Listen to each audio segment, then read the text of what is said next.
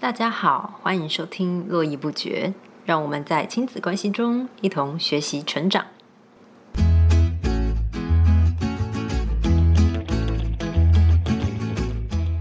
嗯，大家好，我们今天呢为大家请到了 Lisa，那来跟我们分享一下她在国高中念数学的经验。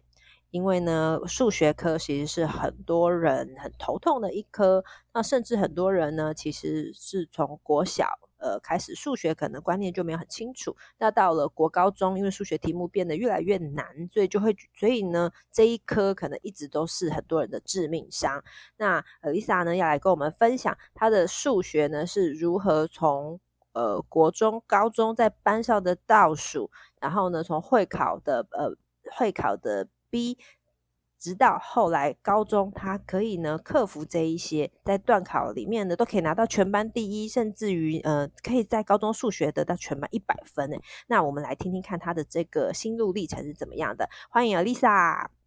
Hello，大家好，我是 Alisa。好，那 Lisa 来跟我们分享一下你的这个很励志的这个过程，可以来跟我们讲一下，就是你以前就是数学，你说从班上倒数，那是大概是什么时候的事情？嗯，就是从国小三年级开始，我的数学就 这么早。对，我从那个时候开始，我的数学就是非常非常烂的情况，然后呢，一直维持到国一。因为国一之前就是我上那种先修班，所以我国一的数学有稍微好一点，可是那完全是被逼出来的。然后我后来还有继续补习哦，但是国二跟国三就数学就完全又往下掉，然后一直掉到高一这样。哦，所以就是对对你来说，就数学一直都是你很不 OK，就是那个不 OK 大概是到怎么样的程度？这样子会有点挖你那个。那个不开心，不会 K 到什么程度？我记得我那时候国中数学段考，好像都很容易，随随便便就会考个四十几分，然后随随便便，我印象超深刻。我有一次。我有一次数学段考考，好像考四十七分，就是国中的时候。然后我那时候还觉得，哦，好棒哦，我这次没有退步哎。但是，但是呢，我国中的时候，就是可能很多人会觉得说，哦，你一定数学课没在听啊，然后作业没写啊。但没有，我数学课真的有在听。然后我作业，我每一次都很想写，但是我都不会写，每次都很想写。我可是我有带到学校问同学，或是我那时候其实不敢问老师，对。可是我带到学校问同学，然后同学也都会教我，只是他们其实讲的我还是听不懂，然后我就不好意思再一直问，因为我觉得啊这样同学可能会觉得我很笨，或是他会不会觉得我很烦，所以就一直就是数学处在低迷。然后我那时候国三的时候，我其实有上一对一的数学课，但是。就是也一样没有什么效果，就是国三跟高一就都有上一对一，然后就没什么效果这样。嗯，哦，所以你那时候就其实有那，可是为什么上一对一你觉得也对你来说也不够有效果？嗯，我国三的那个一对一的课，就是我觉得我很，因为我国三那个一对一的老师，他他是一个就是非常数学就是非常非常优秀的一个人，他是他那时候是。叫哎，阳明大学的那个硕士生，然后他真的是一个头脑非常好的人。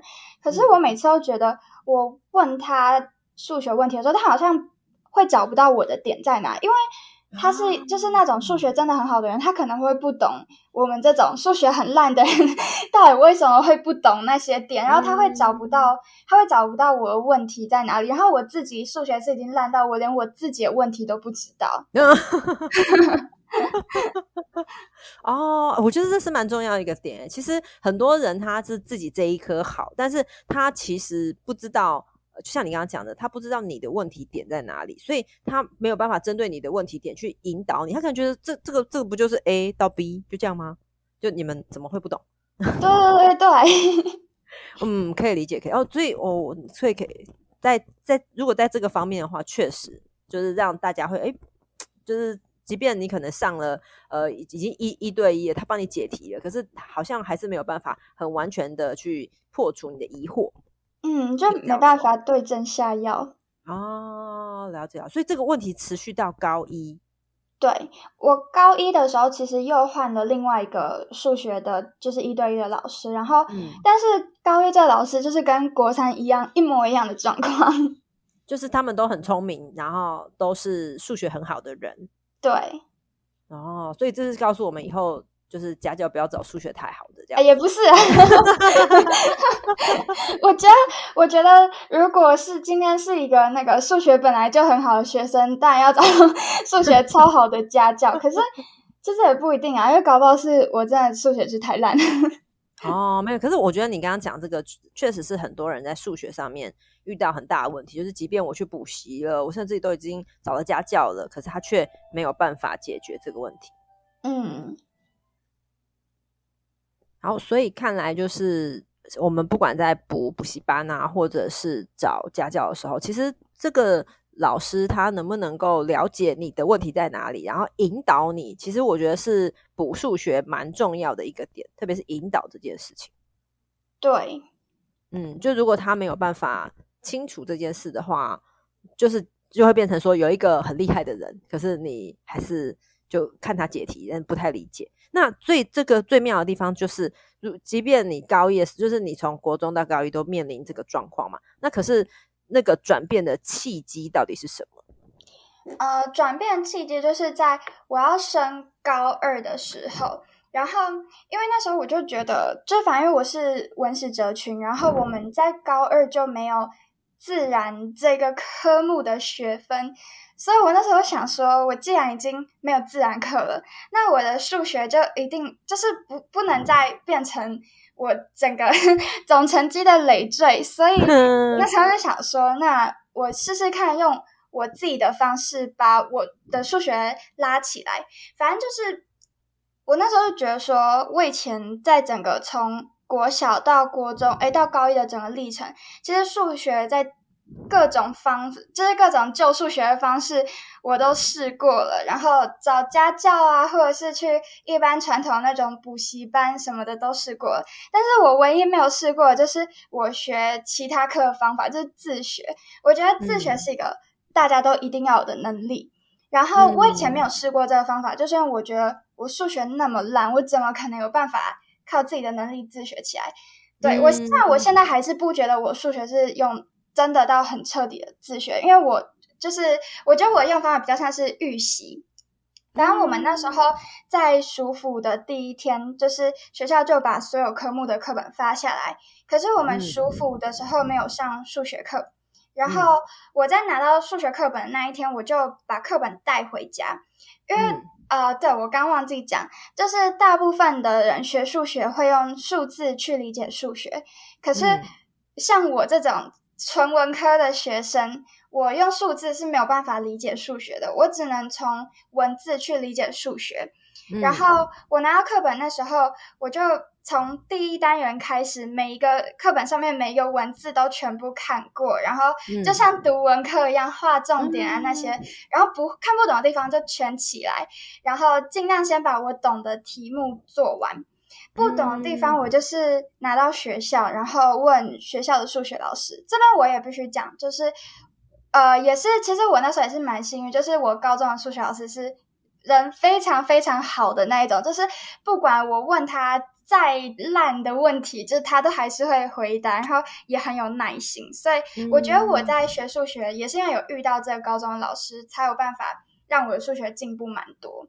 嗯，哎，像我，你刚刚有讲到说，就是你在国中的时候，其实你也不太，就是你你也不懂，然后你会去问同学。可是你刚刚有讲到说，就是你会不敢问老师。那为什么你到高中的时候就不一样？还是人年纪大了，脸皮就比较厚一点？就是反正是真的吗？所以 年纪轻的时候真的很害怕这样。我我觉得我国中的时候比较没有自信。嗯。嗯，然后高中可能因为一些营队啊、社团什么经历的，就是变得比较有自信，就是会觉得说每个人都蛮会有问题，然后问同学不如问老师。而且我高二的那个班级，大家就是数学都蛮烂，所以也不是只有我一个人嘛，这样。对 对对对。哦，是这个样子哦，所以你所以对你来说，你会觉得问老师这件事情，其实算不算也是一个点？我觉得应该也是耶。嗯，因为你觉得问老师跟问同学最大的差别在哪里？嗯，我觉得问老师跟问同学最大的差别是，可能有时候问同学，我会感受到。就是同学已经很急着想要，他们一会觉得说，哦，怎么你还是听不懂？然后同学就会很急着想要把那个那个题目他的理解的方式就是交给我，可是我就还是不能理解。然后我就完全可以感受到同学已经很急了。可是如果问老师的话，就是我问再多次，然后就是即便我还是很不懂，老师都会蛮耐心的，就是。慢慢的再讲一次，然后会，而且老师会换很多不同种的方式讲，那同学可能就是只会一种，就是他理解的那个方式。哦，对，所以老师确实可以比较知道你的问题点在哪里。对，嗯，这个是，所以其实问老师，呃，在学习数学这件事情上面，算是比较有成效跟比较有效率，可以这样说吗？对，而且我觉得问老师有个很大的优点，就是因为只要你很常去问老师题目，老师就会比较容易理解你，很容易就是呃，老师可以很容易理解你会卡住的那个点在哪里。然后可能下一次我再去问老师另外一个题目，老师就会很快就解答出我的疑惑。这样啊，确实确实哦，所以老师的这个经验可以帮你少走很多弯路。对。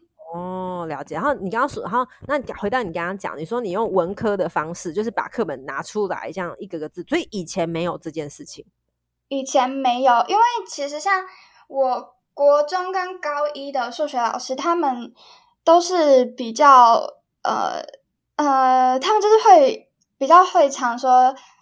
不用看数学课本，就是直接从讲呃国中的那个老师他是自己编他的讲义，所以我们国中的时候是完全没有碰到课本。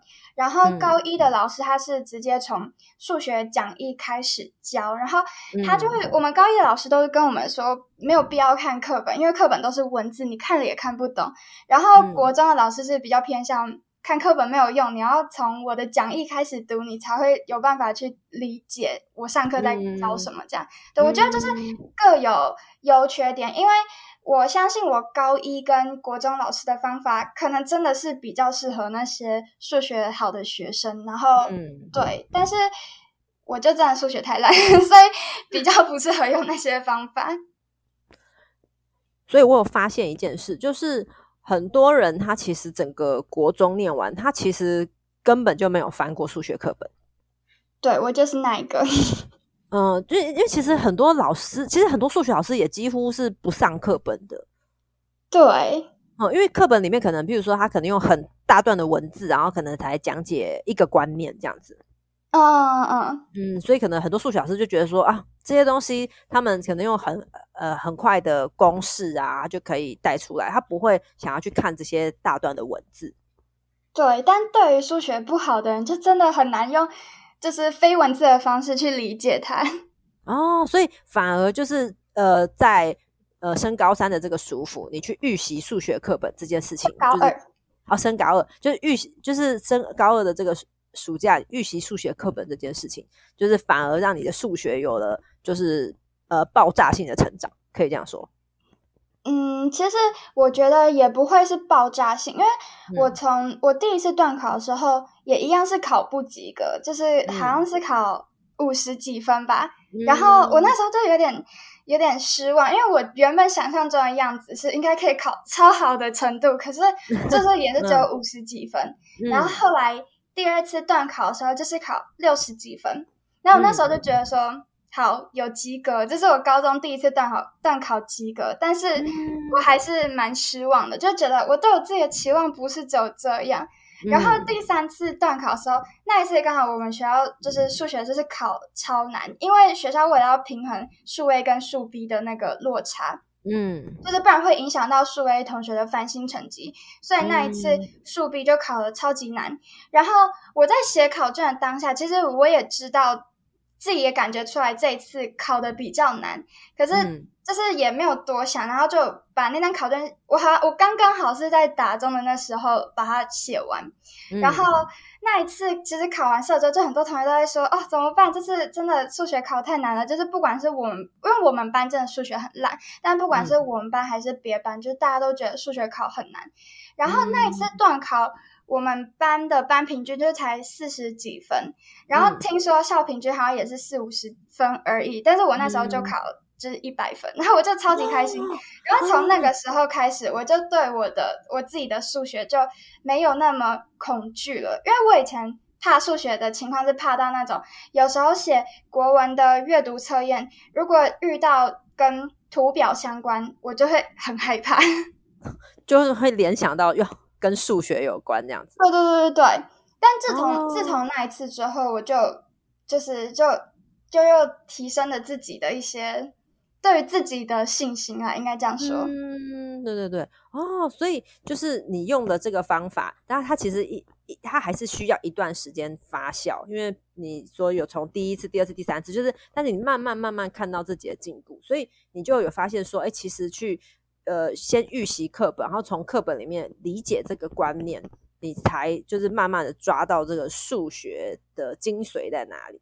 对，哦。然后我高一升，哎，不对不对，那个什么高二的那个寒假，我就是有自己把高一的课本数学课本挖出来，然后用同样的方式去读。就是我想说，我趁这个寒假试着把我高一漏的洞去补起来，这样。嗯。那结果你后来觉得效果怎么样？其实我觉得效果还不错，因为就是在高二下学期，只要有遇到那种会呼应高一的主题的时候，我就会比较会更容易去理解。哦，嗯，确实，所以所以呃，对你来说，你觉得其实呃，想要了解数学这件事情，课本其实还算是一个呃蛮好入手的方式。对。我其实我觉得，呃，我一直蛮相信一句话，那是我高二的那个数学老师说的。他说，课本是一切知识的根基。所以我觉得，就是很多人或许会觉得课本太简单了，但是对于我们这种数学不好的人来讲，课本就是因为简单，所以才适合让我们从这边开始入手。哦，哎，你说的真的非常好，哎，我觉得你刚刚讲这个，对很多人来说，他们其实都。呃，不知道这件事情。对，其实所有的东西，就像你讲的，这个根基，它其实就在课本里面。只是大家很多时候都会先去，可能去追求很多的题目。就是很多人说，哦，我数学不好，那怎么办？那就多练习呀。因为以前应该会有碰到这种状况吧？有啊，超容易。然后练习再多都不会。对，然后就是会，然后那个挫败感会很重，就是啊，我怎么又还不会？然后，譬如说，好不容易我把基本题练的稍微比较熟了，只要稍微变化一下，呃，我又不会，然后就就是会一直去追求要刷题目，可是没有去搞清楚说，哎，其实这个东西的原理原则到底在哪里？我觉得这个情况有点像我国中在学数学，因为。就是有变得有点像是用记忆的方式去学数学，我会试着把那个题目题型背起来，可是题目有就是千变万化，所以就真的会在数学上面花很多时间，然后可是就一直觉得没有办法有一个很稳定的表现。嗯嗯嗯哦，那然后所以后来还是必须说，就是我是算我从。概念的部分去理解了那些数学之后，我每天都有，就是我还是每天都有练习数学题目，然后也练习蛮大量的题目。对对对，啊，哎，这是非常好的，就是就是就是这个是非常好的学习方法。就你不知，就是你除了理解概念之外，你还是会去练习，就不是想说哦，我我理解完之后，然后我就可以不用再做后面的呃，就是让自己变得更熟悉的这个步骤了。对。哎，这个非常好哎，而且我觉得有一个呃很大的点是，因为你说数学从小学就已经没有那么好了，然后到了国中，就是这个其实数学不好的这个时间其实维持的很长，然后你会愿意就是再去想办法克服这件事情。嗯，我觉得光这个点其实就是非常有勇气，因为很因为因为其实就像你刚刚讲，你其实看到你在。可能其他科，国文或其他科，看到那个阅读图表，你都觉得呃，就是会有点心生恐惧。然后可是你会愿意说，呃，还是想要克服数学这个难关。嗯，对对，这个确实蛮不容易的耶。我觉得在这个过程中，其实可以是真的是可以给这些呃，就呃将来这些国中、国高中生的这些学弟妹一个很好的一个方向。对啊，就真的不要放弃。那哦，我觉得这个点很不错。那呃，如果说要给这些，譬如说可能现在数学已经不是很好的人一些建议的话，你会想跟他们说些什么？嗯，我觉得如果现在是国高中生的话，呃，应该说如果现在是国国中到国二生的，哎，到高二生的话，嗯，就是真的不要放弃，就是继续，呃，我觉得可以试试看我讲的那种方法。如果你是那种数学真的很差，然后文科比较好学生的话，我觉得可以试试看我的那种方法，但是不要放弃，真的不要放弃。从文科的方式去理解这个课本的部分。你觉得其实呃，你这样尝试起来，觉得效果是还不错的。对，哦，所以我觉得你你刚刚讲的，就是不管怎么样都不要放弃就对了。对，就是想办法找到自己适合理解这一科的方式。嗯，就是不要因为别人说这个方式会很浪费时间之类，就不去尝试，因为就是你不尝试也不知道哪一种方式是适合你的。哦，对，哎，就是这个，这是一个很好的观念呢。因为其实很多时候我们在学东西上面，我们就是如法，就是如法炮制，就是别人怎么做，我们就跟着怎么做，或是可能老师教我们怎么做，我们就怎么做。可是其实每一个人在学习东西上面，譬如说有些人可能比较是呃图像式的，有些人可能是听觉式的、视觉式的，然后他们其实都有各种不同的呃。方向，那像你用这种阅读文字，它是你的强项，然后拿来理解就是数数学，所以我觉得这个其实你找到这个方，你你找到这个部分，而且你还就是呃一一步一步就是看着自己的那个成长，然后让自己信心越来越充足。我觉得这样这个点其实这真的蛮鼓励人心的。嗯，对啊，哦好，那所以后来你的。那个数学成绩就呃就一直维持在大概这个状况吗？呃，就是之后没有考过一百分了，但是就是还是有维持在呃，我每次几乎都是考数学都是考第一名的情况。哦，哇，那真的蛮厉害的诶就是所以之所以后来数学就反而不不不再是你的累赘，而是一个你很有信心的一个科目，可以这样说。对，但是一直到学测前。哦，那这个跟学测有关的事情，我们下次可以再聊聊。对对对，OK，好，那我们今天就先聊到这里。那真的很谢谢 Lisa 来跟我们分享这个，就是非常呃让振奋人心的这个学习速成数学的这个转变的历程。OK，那我们呃今天就先到这里喽，谢谢 Lisa，那我们就先这样喽，拜拜，拜拜。